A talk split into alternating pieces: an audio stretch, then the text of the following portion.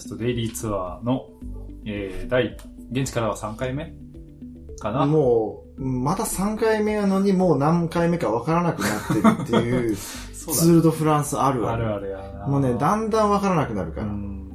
で、えっと、最後、なんかこう、残り何回みたいなカウントダウンが始まったらもうすぐ終わる。だから半分以上いかないとちょっと、そ、そこまではすんごい長く感じたりするよそうだね。昨日と一昨日が分かんなくなるやつだね。そえーっと、まあ、現地からは第3回ですね。で、えー今日は第5ステージでした。で、気になっているのは、日に日に収録時間が遅くなっているという。う。安定の。安定の。えーっと、今、現地時間の22時52分、えー夜ご飯食べて帰ってきたところ、ということです。ただ、今日は、えーっと、途中でちょっとね、あの、フィールドレコーディングもしたので、まあ、その様子なんかもちょいちょい挟んでいきたいと思いますが、はい。えー第5ステージは石畳のステージでした。えーリールから、えーアランベール、ポットデュエノまでの157キロ、11のセクター、石畳セクターがあるというステージだったけれども、えーまあちょっといろいろ振り返りもっていうところだけど、今日はどうでしたか？えっと、砂ぼこりです。うん砂まみれ。もいうあの、体から何から何まで、カメラまで、うんえー砂ぼこりにまみれた一日でした。はい。なんかこの、一応ね、石畳走る選手たちの音取ろうと思って、この今撮ってるレコーダーも、あの、道路側に向けてたんですけど、一瞬で砂まみれになって、これは壊れるなと。いや、でも単純にあんな砂ぼこりの中をいっぱい酸素吸いながら走るっていう時点で、なんちゅうスポーツやなと。そうだすね。ごい、いやもう。どう考えても体に良くない。どう考えても、なん、ていうのかな。体には、まあ、間違いなく良くないよね。良くないね。だし、まあ、結構物理的に視界も良くないから、視界も良くないあれ結構走ってても難しいだろうね。難しいだろうね。その特にまあ集団の後後ろ、ねまあ先頭走ってたら別にいいんやけど、だね。あのチーム間の後ろだからね、うん。絶望的に何も見えないと思うん。まあなんかそういうのもね、ちょっと体感してみるとわかるんだなっていうのは、まあ僕も実際パフェで、えーレース見るのは、まあ十何年ぶりで、その昔もアランベルだったのでね、森の中だったからあんまり砂ぼこりのイメージなかったんですけど、今日はまさに農道みたいなところでね、吹きさらしのところで見たんですけど、えっ、と今日は結局、えー、3箇所で写真撮ったのかな？う。えっと、スタートを見ずに、うん。えースタート地点、あ、ごめんなさい、スタートを見送ってから、要はリールの街を出て、うんえー最後のその、うーんと、まあ、パベ区間連続エリアまで直行して、えー数字で言うと、セクター11、うんセクター8、セクター1。11、8、1だったね。そう。んそれは計算上、結構余裕を持っていけると思ってた。うん。ただ今日は、まあペースも速くて、うんだって最初のセクターに突入した時点で、まあ若干追い風やったけど、うん平均ス、平均スピード52キロみたいそうだよね。逃げも決まってたもんな。ね。そう。だから予想以上に選手たち速く来たし、で、まあ速くなればなるほど脱落者とのタイム差が広がったりして、うん。その後の動きが動きにくかったりもするから、ね今日は結構難しかったね。だから11取ってから8に行くのもね、あの、全然行けると思ってた交差点が封鎖されてて、うんうん警察も通してくれなかったし、どうしようかえっと、もう、グラベルとも言えない、砂利道、砂利でもない、もう岩、岩転がってる道を走りながら、えー、ショートカットして、第8で撮って、えー、まあまあ、それぞれいろんな写真を撮りながら、そして最後第1、セクター1。っていうのが、まあ、あの、一緒に行動してるベッティーニが、えーフィニッシュを取るっていうことだったんで、えーまあ自分は最後の勝負どころ、えーセクター1で取ろうと思ったけど、そこに行くのもなかなかタイトで。結構8から1はね、距離があるんで、余裕があるっていう、元々の目論見だったと思うんだけど、案外ドタバタしたね。そうね。だから1、そのコースの中には入れないから、うんコースの外に、えーチーム、チームかじゃない、車を置いて、そこから1キロ走って、うん。結構石畳走りにくかった。だだし、その後ろからビュンビュンチームカーとかチームカーとか来る本当にし、30センチくらいの間隔でビュンビュン。だから、何十キロとかでセクター11終わってから駐車場じゃない、その車に戻る時とかも、多分もう5センチぐらい結横を構怖かったよね。ビュンビュン通っていく。うん。ただまあもうね、本当にレースは戦場だなっていう感じもした。でもう完全に今日の、あの、ステージは特別。特別だね。だねなんか、どの、誰もが余裕がない感じ余裕がない。もうあの、ラジオツールの声さえ余裕がないし、あもういろんなものが、ー同時に起こりすぎて。詰まって、テンションがもうピリピリしてて、うん、まあでも結果的にそんななんかこう、壊滅的に遅れた選手っていうのはいなかったかな。まあ、総合失ったみたいうなん。人がいなかったまあ残念なががらジャック・ヘイグがリタイアしてしまったけど、はい。で、しかもジャック・ヘイグ今日、今朝、うん。スタート地点で、うん。えーたえそれ今タイム、あ、タイムじゃない、そのタイヤ何センチっていうような話もしてて、えーだからタイヤは32ミリやねんっていう話、あそんな関西弁じゃないけど、あ教えてくれて、32ミリで、えージャック・ヘイグが3、えー空気圧3.4から3.6って言ってて、うん。ああ、そうなんや。で、まあ頑張りやって言って見送ったら今日リタイアしちゃって。うん。ジャック・ヘイグね、あの、一遍、あれは、オリカの時かな、グリーンエッジの時か、うん。日本に埼玉に来て、その後、彼は一週間、奥さんと、当時はまだ彼女だったかな、うん。えー日本旅して、大阪に来た時に一緒に、美味しい日本酒を飲みたいっていうのがあったから、そう、あの、美味しい日本酒を一緒に飲みに行ってっていうのがあったからそうか、まあ、仲は良くて。いいね。そうそうそう。うん、だから、あの、荒城選手、ユキヤが全日本で勝った時のうん。インスタの投稿にも、うわー俺のユキが勝ったって 本そめっちゃいいやつ。う。うん、いいやつ。ジャックはすごいいいやつだから、彼のリタイアは今日、めちゃくちゃ残念ではあったね。うん。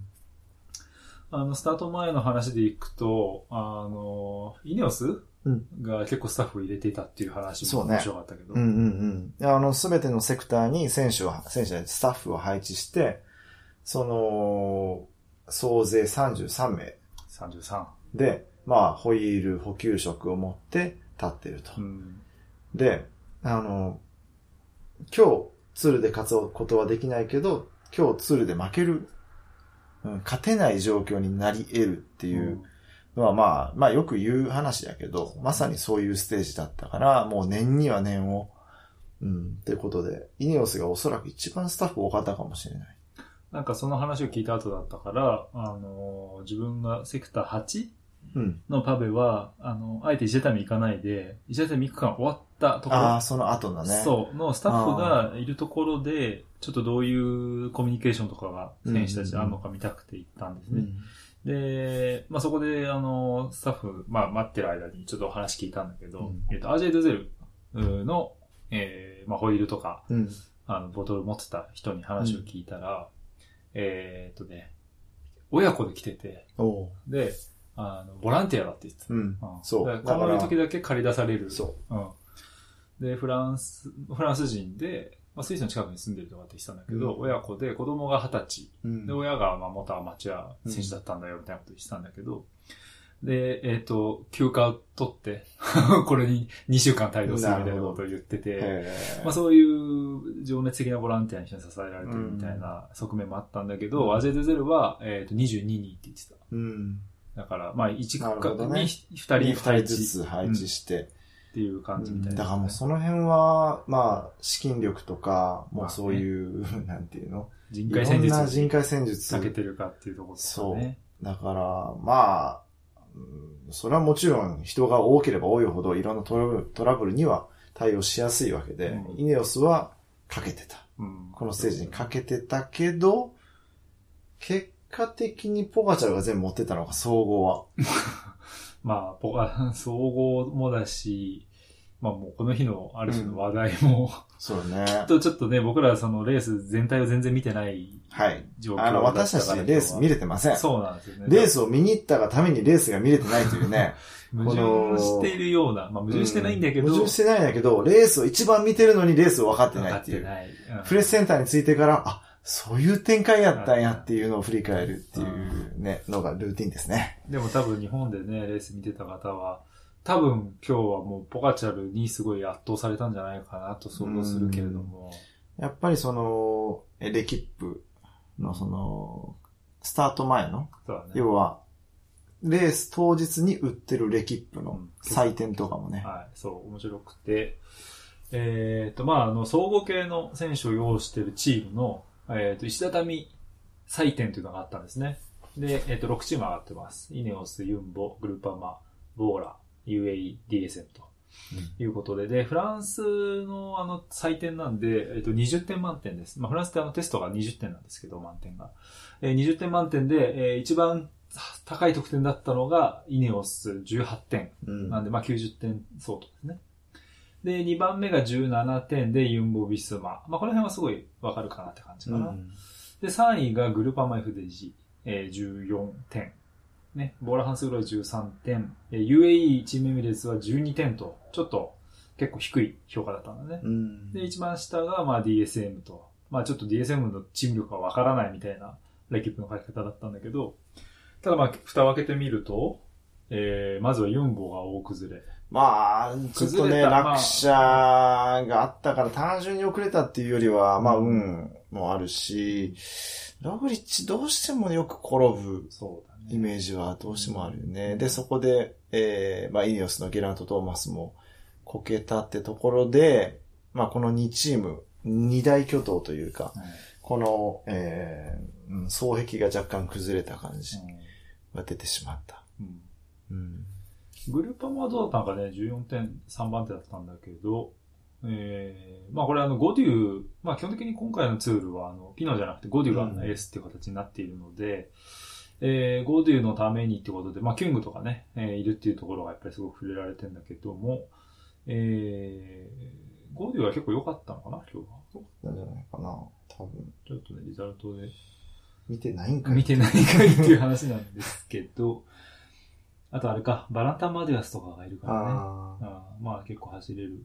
あーアンシェン、アントワンヌ・デュシェンヌとかもいるってことで、うん。うんだったまあまあ悪くなかったのかなっていうとと、あウラソフどうだったのかな、それプラスも良かった。よかった。うんよ悪くなかった。悪くなかった。うんまあ、スペシャ、スペシャライズドは、わざわざこのなんか新型ルーベうんを投入して、うん一番このステージに向けて機材を揃えてたのは、うんまあスペシャライズド、まあだからトタルと、えー、ボーラとクイックステップ。まあクイックステップはエース級の選手だけやったけど、なるほちゃんと準備してた。他のチームはまあタイヤを変えただけ。ど。うん。まあタイヤを変えるだけでもだいぶ大変だと思うけどね。まあ、そうだうね。ん。でも、チューブレスが多かったよチューブレス多かった。うん32、30、32。うん。うん28が細く感じるようなう、ん。うん、なんかセッティングが多かったね。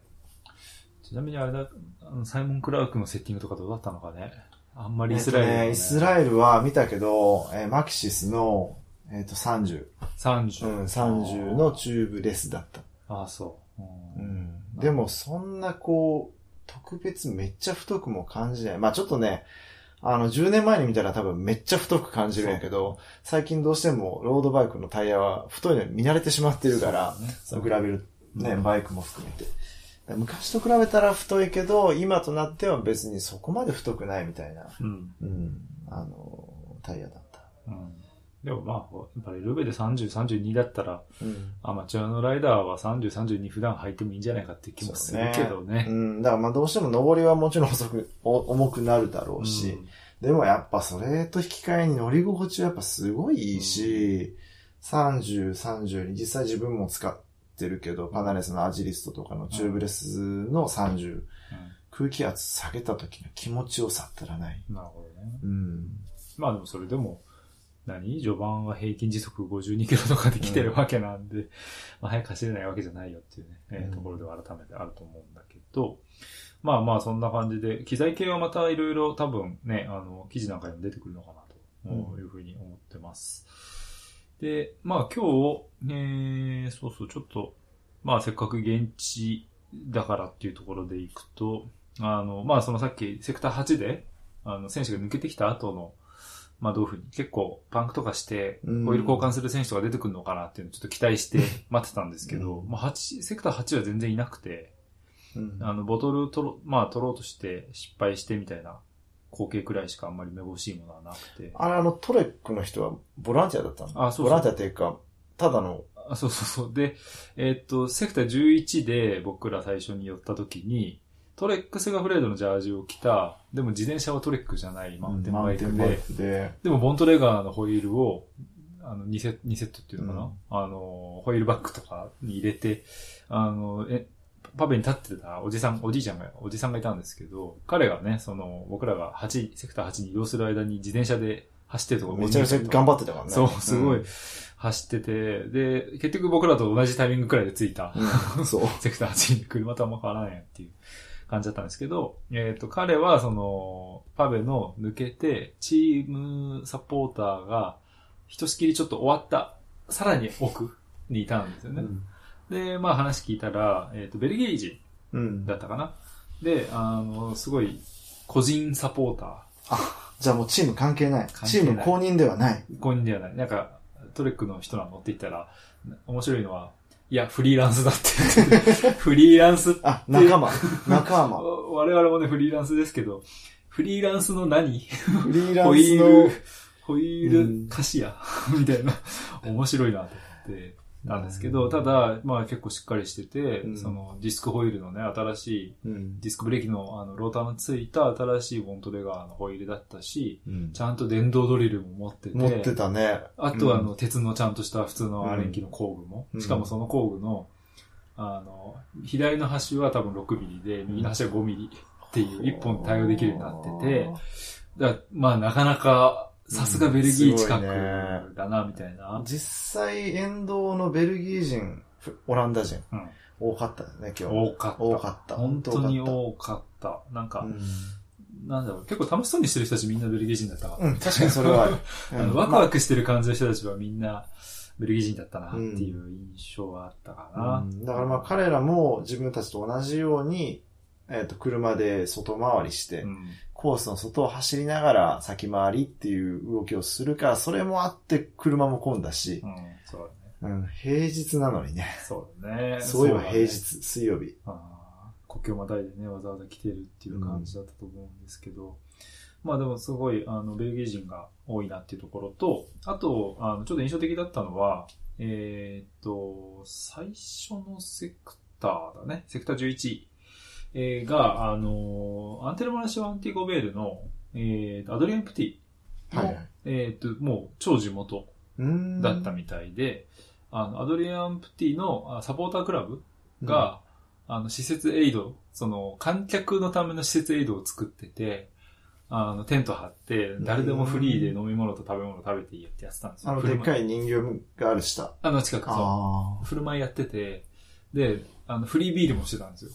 で、フリービールは、あの、ビエル・デ・ザミっていうベルギーの、あの、まあ、友達のビールみたいな名前のやつなんですけど、あの、アンテナマルシェのスポンサーしてるビールなんですよ。で、あの、聞いたら、あの、アンテルマルシェのスポンサーのビールを振る舞ってるんだっつって、うん。なんか出してくれたみたいで、あの、その現地でやってると。で、でもその、ファンクラブのサポーターのそのビールとか振る舞ってくれてる人たちにみんな聞いたら、いや、普段全然自転車見ないと。うん、で、あの、アドリアンは友達の友達だみたいなこと言ってて、ね。まあ結構そういう本当になんていうの、地域コミュニティうんのレベルででも、こう、うんファンクラブっていうのがちゃんと運営されてて、うん。まあちょっとお祭りを楽しんでいこうみたいな。まあ自転車見ないけどね。自転車見てないんだけど、結局。うんだからまあみんなでワイワイ飲む口実なのかもしれないけど、ただプティの、あの、登りとかもいっぱい出てて、うん。で、結構ね、ちっちゃい子供が、うんあの、キッズがあのアンテルマンションのジャージ着て、みたいな、写真もちょっと何枚か撮らせてもらったんだけど、いたりとかして、まあ、やっぱりそのローカルヒーローっていうのが、しっかり、まあフランス人だしね、うん。うん、いるなっていうのは結構印象的だったかな。なでうん。で、ビエル・デザミっていうのは、あの、えっ、とね、なんだっけな、ベルギーのステージレースとかもスポンサーしてるんですよ。うんで、結構フィニッシュ地点でバナーとか出てるんですけど、それ見ててちょっと気になって、日本だと、あの、ハウステンボスがなぜか輸入してて、オランダのハウスでも。オランダのハウステンボスが。あそこなんか結構いろんな輸入ビールやってるんだけど、一回それでね、買ったことがあって、そうそう、それ、あの、家で飲んだりしてたんですけど、まあ今日、あの、ケニーが運転してもらってるところでごめんなんだけど、うん話の流れ上、いっぱいもらったああ、んで、もう、それはもう。はい、ちょっと飲んでしまいましたけれども、なるほど。はい。ちなみに今日アドリアンプティ40位。ああ、悪くないですね。悪くない。あの、ワウトたちがいた集団内でフィニッシュしてる。ああまあね、クラシックスペシャリストっていうところで。うんまあ、ハンデル、マレーシもね、タコが、タコハンデルホールも。そうね今日惜しかったううんまあでもサイモン・クラーク勝って、個人的には良かったかな。ん。去年だってクベカが解散して。あの、職を失って。なんかツイッターかなんかで、あの、職差がチームないですかっていうのをやってて、で、みつえーイスラエルに拾われる形になって、そのだから何ヶ月後、半年後にツールでステージ優勝やからね。まあうん、チーム報いたというか。そただなんか今年のは、イスラエルは結構いいような流れになってる気もするけどねう。。そうね割。まあ、年々この安定した強化をしてるうん。感じが上がってるか。まあどうしてもその、うん、フルさん、ウッズ、あとまあフルーム、うん。ツールではそこに注目が集まりがちやけど、いやまあ強いチームにはなってる。まあね、そういう勝狙えるかっていうのはまたどうしても一歩、二歩下がってしまうけど、まあステージ優勝、これからも三角ステージは全然狙えるとうん。う思う。ん。うんそうね。まあ、ちょっとその辺もね、見ていきたいっていうところですけど、えー、まあでも、とはいえ、えー、11個アルファベで写真もいっぱい、いっぱい撮ったのかな？いっぱい取っちゃった。取れ高はどうでしたか？取れ高は良かった。まあ、とにかく、その予定通りに物事を進めることができたっていう時点でまあ、すごい良かったし、えーセクター1、さ一番最後のセクターで結構1キロ走って、えーポンジブっていうその、まあ名物の、名物でもなんていうかな、まあパリルーベにも出てくる。うん。おそらくあの上を昔電車が走ってたのかな。ああ、そうかも。多分そういう、それかなんかその、こうう、なんか運ぶ。なんかの高架の跡地っていうようなは壁が2つあって、うん。その間を選手たちが通るっていう定番のショットは取れた。定番のショットというか、パリルーベとは逆向きやからいつもとは違うんやけど、だから逆にあれだよね、背景にポンジブが入って、ポンジブ入ってなかなか面白いうんだったね。そう。だからまあそれは良かったかな。まあ、あの、今日そうそう、そういえば、あの、沿道にいたおっちゃんに話しかけられて、うん。あの、あっちから来るのか、こっちから来るのかっていう。車はいつも同じ、なるほどあの方ね。向で行ってるけど、あで、え、あの、いや、車と同じですよって言ったら、なんかいつもと逆やなって言ってて、それもすごいやっぱりローカルだなと思って。すごいねうんうんやっぱいつものはパリルーベだからうん逆向きなんでね。うん。でもなんか、だからちょっと感覚狂っちゃったのかもしれないけど、うんまあ、そういうのもすごい、やっぱ地元の人たちは、まあ春になればパリルーベ見て見に行ってんだな、うんこの辺に、みたいな、ちょっといいなと思った話もありました。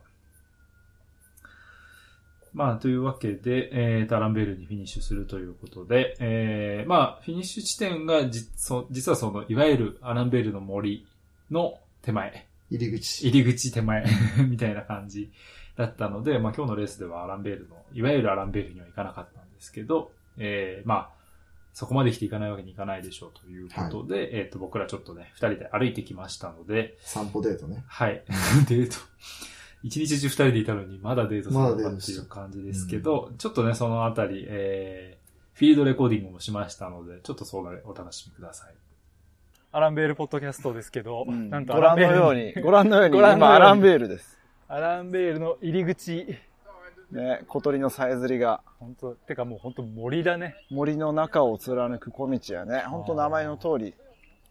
で、これ普段はもう木のゲートが入り口にしてあるてか、ら、あの、要は、車は入れない車が入れようにない。はしてる。ただまあ自転車は別に走ってもいいってなるほど。いう、まあ散歩してる人が普段から多かったり、犬の散歩してたり、あのーまあなかなか好き好んでこのパベの上を 走る人はいないけど、でもまあ脇にあの1メートルぐらいのあの、一応ねまあ、舗装路というか、アスファルトもあるし、まあ、このアスファルトも結構荒れてるけど。そう。そこをまあ走るかな。昔、あのーこれまた J スポーツになるけど、あのーパリルーベの番組、予習番組みたいなのがあって、それで3月に来たんかな、うん早めのタイミングで来た時は、ちょうど補修してるタイミングでなる、ほど。で、まあその補修を見に来るファンがいてたり、はい、はい、はい。あのーみんな自転車で見に来てた。なんだっけ、レザミで、アランベールだそう、けパリまあ愛好会が ちょっと歩きながらじゃあね行きますか。はいはいはい。補修。やってたね。で、この今僕らは石畳の上じゃなくて、右側の、まあ荒れてる、そう。あ、ごめんね。そのおかげで、そのおかげで自転車を、子供を自、転車が、で、それ、自転車が自、転車を。壁の上を、そう、走らせてしまった。はい、すいませんでした。ここをね、これだから。ここだから穴すごいね。時速何キロぐらい？なあの、まあ、ストラバとか見たら50キロ、60キロとか、そんなスピードでここに突入していって、前半が下りなの。てか、その、い入り口までももう、そう、もう下り基調でいや、今日のフィニッシュ地点を過ぎたら下り基調に切り替わっっていてねそこからもうズドーンと。はい。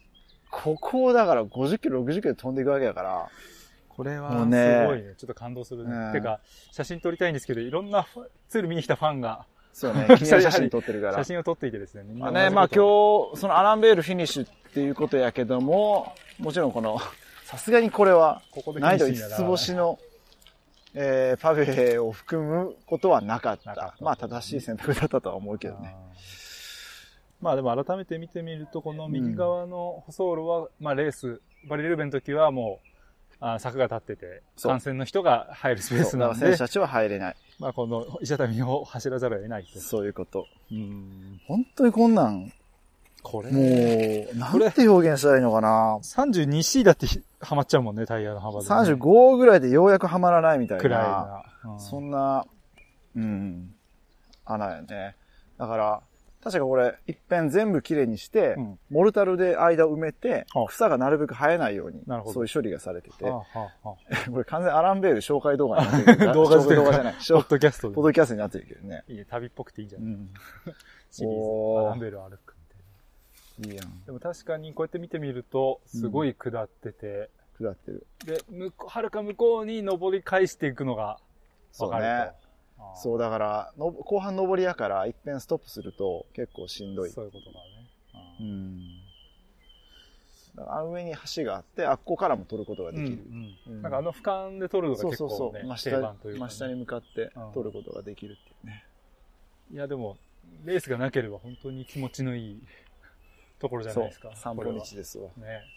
鳥も。てか、ほんま結構深い森やからね、この辺り。まあいつも春先だからちょっと、もうちょっと寂しい、えー葉っぱがない感じやけど、緑がね。この時期はね、さすがに。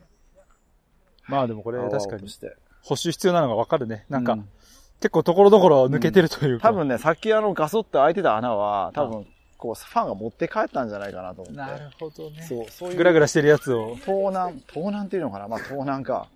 誰の持ちのものかは知らないけそど、うだね。うん、そういうのもあると思う。なるほどね。っていうアランベールの前でフィニッシュした第5ステージ。はい、でした。はい。というわけでね。えっ、と、まあちょっとアランベル、僕は十何年ぶりに、えー行ったので、もう全然記憶も新しくなって、えーまあかなり新鮮でした。まあ、すごいね。あんなとこ走るなんてっていう感想しか出てこないけど、うんもはや。すごいよ、選手たち。うん今でこそタイヤが太くなったけど、昔はそんな太くもなく、そうね。ね、まあいろんな、なんかこうサスペンションつけたりとか、えーチーム、あの、バーテープ40ぐらいにしたりとか、うんいろんな工夫をしながら走ってたんやなっていうのを、うん。まあでもそういう意味では今日、バイクは案外普通やったよね。そうなの。もうちょっとね期待していろいろ見てたら、わからなくて、あまり違いが。だからそもそもすでに乗り心地がいい、そういうことだね。もうディスクブレーキで、えーまあクリアランスも大きいからタ太めのタイヤ履いてっていうのが、うん、あるから、そこまで気をてらったというか、特別なものは用意されてなかったよね、そうね。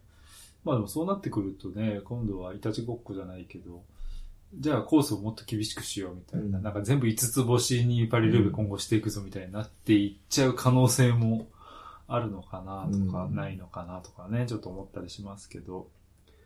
えっ、と、で、そうそう、あのーまあこの辺り本当にどこ行っても石畳に打ちぶち当たるような、まあ、あの地域だと思うんですけど、まあなんかけ今朝ね、あなんでここの辺だけ石畳あんだろうねみたいな話をちょっと雑談で車の中でしてたんですけど、まあそれを今日せっかくなんで現地の人にいろいろ聞いてみようと思って、うん。まああの、レース待ってる間とかにいろんな人に聞いたりしてたんですけど、まあまあ、それなりに説得力というか面白い、えー話が聞けたので、簡単にご紹介しておくと、えー、まあ一つは、あやっぱりこのノール地方、うん。ノールとかパドカレ、えー、って地方なんですけど、雨が多いうんから、その雨を、あの、道にたまらないように流すために石畳にしてるんだっておっしゃってる人もいました。まあなんか、えー説得力あるかなっていう気もしないでもない。うんでもなんか、今の世の中まで残しておく理由は何だろうとかってちょっと思ったんだけど。で、沿道の人にね、また違う人に聞いたところは、まああの、この北部イタリアが、もともとあんまり裕福ではなかったと。うん。だから、あの、綺麗な舗装の道を作れるほどの経済状況なくて、で、まあ石をこう鳴らしてうん積んでいく石畳みたいな形で、まあ道を作ったと。で、まあそういう形でやったことが、あの、今でこそすぐに、あの、舗装路にできちゃうんだけど、うん。まあ逆にそれがもう歴史を示すものだから、うん。あの、まあ遺産っていうかね、文化遺産として、うん。財産として残しておこうっていう動きになってて、だから今はあえてそれを、あ石畳を保持する方向。でやってると。だから結構、あの、結構手を入れてんだよみたいなことは言ってました。いあのや、手間かかるよ。あのね、アランベールなんかはそれこそ、パリルーベ友の会が直してるなんて毎年ニュースになるけれど、まあ、あの、レースで使わないところも含めて、まあ相当手が入ってる。にしては結構、ね、あの、で、でこぼこっていうか、なんていうの、起伏っていうか真ん中がすごい盛り上がっててっていうのは治らない。治らないっていうか、そこは直さないんじゃないかなと思うけどね。ううんん。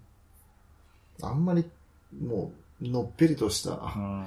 ものであったら、また違ってくるうんかまあでも、あの、この地域の人にとっては石畳は誇りなんだっていうふうに言ってくれていて、な。うんまあなんかそれはすごくいいなと。で、だからこそパリルーベっていうレレースっていうのがやっぱりモニュメントとしてずっと続いていくんだなっていうのが、若干多分フランドルとかと事情が違う石畳の理由の、あの街中の石畳じゃないから、この辺は本当に農道の石畳なんで、まあちょっとそういった違いも感じられて面白かったかなっていうところですね。誇りを持ってっていう意味では、さっきから目とか鼻からいっぱい砂ぼこりが、の砂が出てくる。穴という穴から出てきますよ、今日は。うんすごいね。耳からも出てきたよ、今結構、ボロって。まあ、あの、ね、戻ってきてからシャワーも浴びずにご飯食べに行って、でそのまんま今帰ってきて撮ってます。寝る前に撮ろう寝る前に撮ろうと。まあ、すごく言うと眠たそうだったら。いやいや、眠いは眠いですけどね。まあまあそんな感じで、えーっと、第5ステージは、えーリールからアランベールポートデュエンノーまでの157キロでしたね。えーまあ優勝したのは、イスラエルの、えーサイモン・クラークだったというステージになりました。まあなんか珍しくちょっとこういう、エキップのね、あの、予想のちょっと答え合わせとか、うんなんかしてみましたけど、えーいかがでしたでしょうか？えー第6ステージ明日ですね、えーもう当然明日もレースがやってくるっていう感じがね だいぶしてきました。早く寝なくっちゃ。はい。っていう感じなんですが、明日は長丁場です。219.9キロで、えっ、と、スタートがベルギーですね。えービンシ、バンシュ、ビンケバンシュかな？えそうーイタリア人と一緒にしてたからビンケって呼んでビンケ、ビンケってね、うん先言ってたけど、えっ、と、バンシュだと思いますが、から、えーこれも読みづらいな、ロン、ロングイ、ロン、ロンギグイかな。はい。というところで、ロングウェイ。ロングウェイって読んじゃう、えー地名だけど、3級が途中で1個、そして終盤にかけて4級、3級。で、最後ちょっと上り基調のフィニッシュですね。あの、まあ、めちゃくちゃ厳しいわけじゃないけど、うんうーん、スプリンターは残れないうんステージだよね。うんまあまあ、ちょっとアルデンのクラシックに近い。実際走るエリアも、リエージュ・バストーヌ・リエージュの折り返し地点のバストーニュが近い。うんそのさらに南のエリア。なので、まあ必然的に、まあ、ヤマトまでは行かないけど、丘が連続するエリアうんにはなるね。うんそうねなんか、あんまりアルデンヌクラシックは僕見たことが現場でないので、そういう意味ではちょっとこの辺のエリア、どういう地形なのかっていうのを知るのは楽しみだな。いや、もうアルデンヌ好きの自分からしたらすごい。あれ、あアルデンヌ好きなんだア。ルデンヌ好きなの。だから実は、知らない情報が出てきた。北のクラシックよりアルデンヌクラシック好きなの。2ですね。そう。だから昔からトンボーレンよりもジルベルが好きだ。あまあ、これまたちょっと明日のネタやけど、はいはいはいあの、どうしても自分がもしプロであったらう、んどういうレースが得意かな、なるほど。みたいなああ、出た。ところを見たときに、ああ、じゃあ、そらアルデンヌやな、みたいな。なるほど。まあ、うん。まあ、ただう、妄想。南河内のジュルベールと呼ばれたはい。辻さんですまあ、か、みな、今は南河内のポガチャルですけど。最強じゃないですか。何でも走れちゃうじゃないですか。シクロクロスもやってますからね、ポガチャルね。はい、そうですね。はい。まあまあ、まあそういうのも含めてちょっと明日またね、面白い話が聞けそうなのと、面白いレイアウトになってるかなと思いますけど、優勝候補はズバリ。えー？いきなりそんなコーナーあんの？はい。明日の優勝候補はサガン。ああ、サガンで来る。うんよよやっと勝つ。やっと勝つね。はい。うんまあまあ、なんかそういうのもね、含めて、えー、見ていきたいと思います。まあ、もう11時近いんですけど、こうやってクラクションがね、鳴っていてっていう感じですけれども、えー、今日は、なので、えー、フィニッシュ地点のね、アランベールの近く、えー、と、プティットフォレという街に滞在しています。えー、からお届けしていきました。えー、ではではまた、明日ですね、第6ステージでお会いいたしましょう。えー、お届けしましたのは、えー、おまたゆふたと、はい。フォトグラファーの辻圭でした。アドマン、アドマンボニュイ、ボニュイじゃねえな。ボンニューじゃない、おはようございますねお。はようございます。はい。まあいいでしょう。